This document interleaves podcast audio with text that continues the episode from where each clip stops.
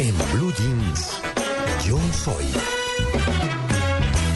Yo me llamo Carlos J. Vega. Yo soy cuentero. Esa es mi profesión. Tengo 84 años. De cuentero llevo 12 años continuos. No he parado un solo día. Y tengo una línea de conducta a seguir. Mis cuentos son historia patria. De vez en cuando tengo algunos cuenticos para distraer, pero fundamentalmente quise seguir la línea de Homero, que en Grecia lo que contaba era historia de su pueblo. Y yo también quiero contar la historia de mi Bogotá. Entonces, Carlos, muy buenos días. Eh, muchas gracias por estar en Blue Radio. Es para mí un placer estar con ustedes, departiendo con ustedes y pudiendo contar mis cosas a través de la Blue Radio. Pues Carlos Vega es un hombre mm, que fue muy, muy importante en la radio hace muchos años, por los años 50. Fue un locutor muy famoso, hermano de Jorge Antonio Vega, entre otras cosas.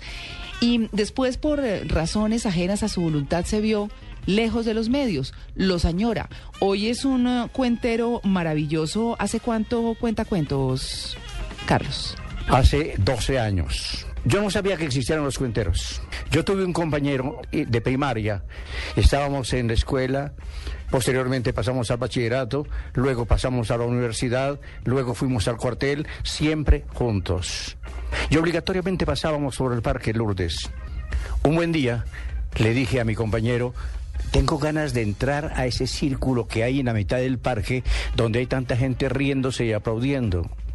Él me dijo, no, no te conviene, no están a tu altura. Yo me quiero quedar. Dijo, entonces yo me voy para la casa. Dije, bueno, vete para la casa. Él se fue, yo me quedé, me entré al público y oí a los cuenteros. Estaban contando en esa época cuento, cuento.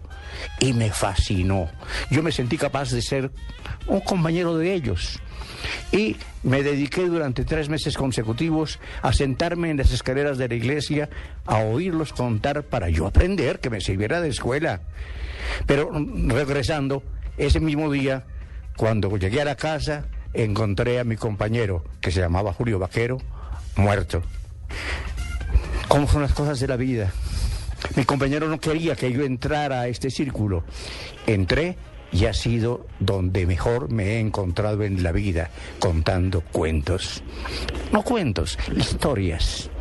Pero quiero aclararte de que ese compañero se llamaba Julio Vaquero. Yo me llamo Carlos Vega, pero si los sumo los dos, me llamo Carlos Julio Vega Vaquero. Es decir, el muerto fue mi otro yo. Lo maté para que me dejara tranquilo y dejar mi vanidad de actor de televisión y mi vanidad de locutor de radio y poder contar mis cuentos en la calle, en los parques, donde fuera. Carlos, qué historia tan preciosa, pero si usted tiene 84 años y usted comenzó su carrera como cuentero hace 12, ¿qué hizo los años anteriores antes de llegar, como lo comentaba, al cuento? Bueno, yo te lo digo muy rápidamente, pero no quiero entrar dentro de esos renglones, porque tengo mucho material para cada uno de esos renglones. Como locutor fui uno de los grandes locutores de este país. Yo firmaba autógrafos en cada calle por donde pasaba. Hace 50 años mi nombre sonaba en Colombia como locutor de radio y nada menos que en Caracol. Eh, tengo cine. En cine he hecho tres películas de largometraje y bastantes recuerdos de cosas de cine. Como narrador, 12 años que tengo muchas cosas que contar.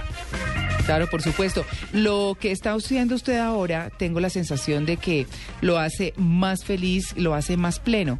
¿Cómo transcurre su día como cuentero actualmente ¿Y por qué Homero dentro de esos cuentos históricos se quiere compartir con su público? Una vez que entré a la cuentería, que ya mis compañeros me recibieron incluso sin saber quién era yo, de dónde venía. Era un señor que pasaba y un buen día le dio por contar. Tres meses después, me dijo uno de ellos, ¿quiere contar? Yo ya tenía un cuento listo.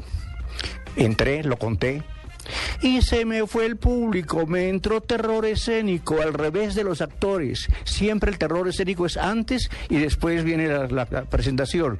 Lo mío fue al revés. Primero fue la presentación, vino el terror escénico y se me fue el público. Tuve que llamar al que, a quien me había invitado y decirle, coja esto, que se desbarata, el público se fue. Él cogió el círculo y en menos de cinco minutos tenía otra vez 150 o 200 personas alrededor de él. Me di cuenta que era yo. No importaba qué era, o había sido actor de cine, actor de televisión, locutor de radio, era un fracaso en la cuentería. Y desde ese momento mis compañeros se dedicaron a enseñarme las leyes que rigen esto por dentro, que uno no tiene ni idea. Uno cree que contar un cuento es como echar un chiste en una cantina. No, eso tiene sus normas, sus reglas. Ahí está. Bueno, pues nos podemos quedar horas escuchándolo porque no solo lo que cuenta es interesante, todo lo que dice usted, Carlos, sino la forma en que lo cuenta.